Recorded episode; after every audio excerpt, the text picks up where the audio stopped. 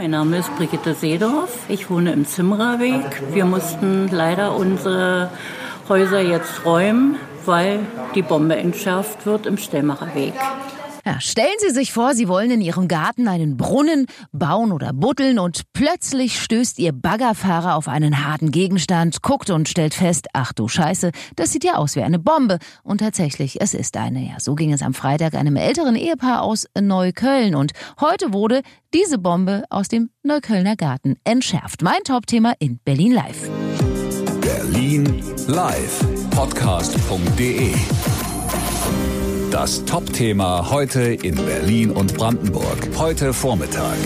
Mit Steffi Fiedler. In Neukölln in Britz im Bereich Stellmacher Weg ist die Polizei seit gut 20 Minuten damit beschäftigt, 1750 Menschen zu evakuieren. Warum? Weil hier eine 250 Kilo schwere Bombe gefunden wurde, die heute Vormittag entschärft werden soll. Rund um den Fundort ist ein Sperrkreis von 500 Metern eingerichtet. In diesem befinden sich ein Supermarkt, eine Schule, eine Werkstatt und zahlreiche Wohnhäuser. Am Telefon dazu ist jetzt Polizeisprecher Hartmut Peth.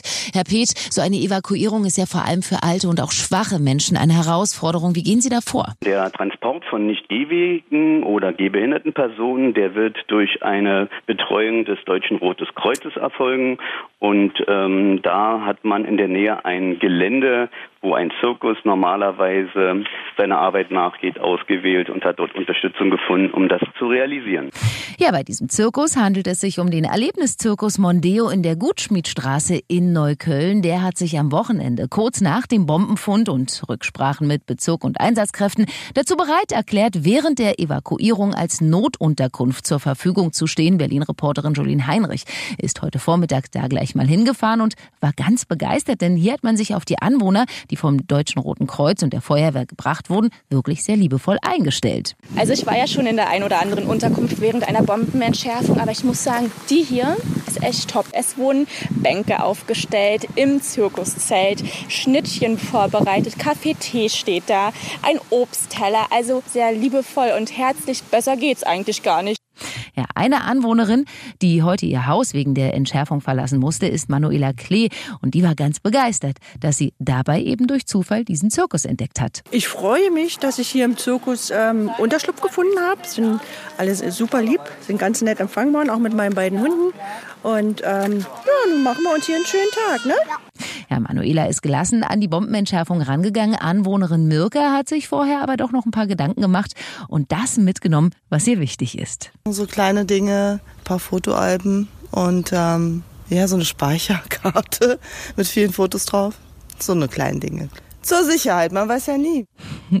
ja, und während Mirka heute einfach während der Entschärfung zur Arbeit gegangen ist, hatten Polizei, Feuerwehr und auch das Deutsche Rote Kreuz viel damit zu tun, vor allem die älteren Anwohner in die Notunterkunft in den Erlebniszirkus Mondeo zu bringen. Dort hat Berlin-Reporterin Jolien Heinrich dann auch Herrn Löwenstein getroffen, der sich sehr über den Shuttle-Service gefreut hat.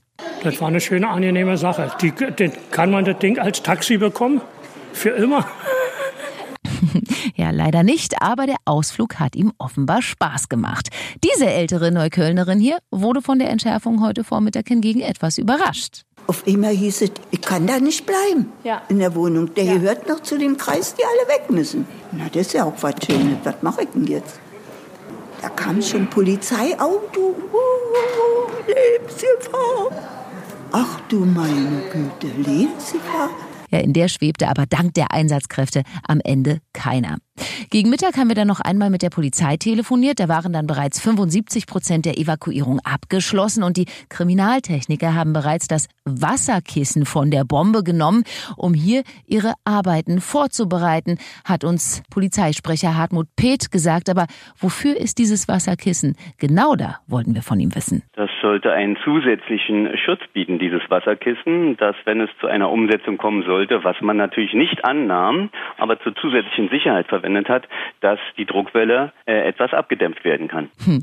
Und dann gegen 14 Uhr die Info, Evakuierung ist vollständig abgeschlossen, Entschärfung kann beginnen. Ja, und während der Sprengmeister oder Entschärfer sich der Bombe widmete, genossen die Einsatzkräfte erstmal ihre Pause im Bereich der Notunterkunft am Zirkus und hatten ein bisschen Spaß, sagt Jolien Heinrich.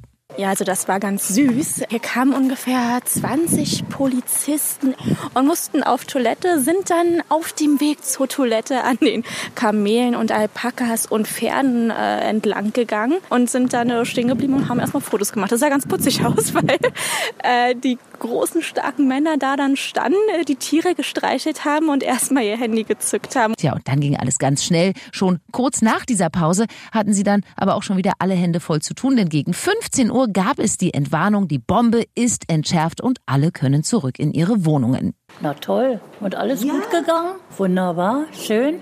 Im Grunde genommen, wir können nach Hause. Ja, nach Hause, nach einem erlebnisreichen Tag im Erlebniszirkus Mondeo. Den haben so einige Neuköllner vorher noch gar nicht gekannt, aber werden jetzt vielleicht doch öfter mal auf einen Spaziergang hier bei den Kamelen, Pferden und Eseln vorbeischauen. Mein Name ist Stefanie Fiedler. Das war sie, die Berlin Live Tageszusammenfassung. Im Podcast können Sie auch gern abonnieren auf Ihrer Lieblings-Podcast-Plattform und auch nochmal nachhören unter Berlin Live podcast.de. Na dann, vielen Dank fürs Zuhören und einen guten Start in die Woche. Bis zur nächsten Folge. Hören, was passiert. Berlin Live Podcast.de. Das war das Top-Thema heute in Berlin und Brandenburg.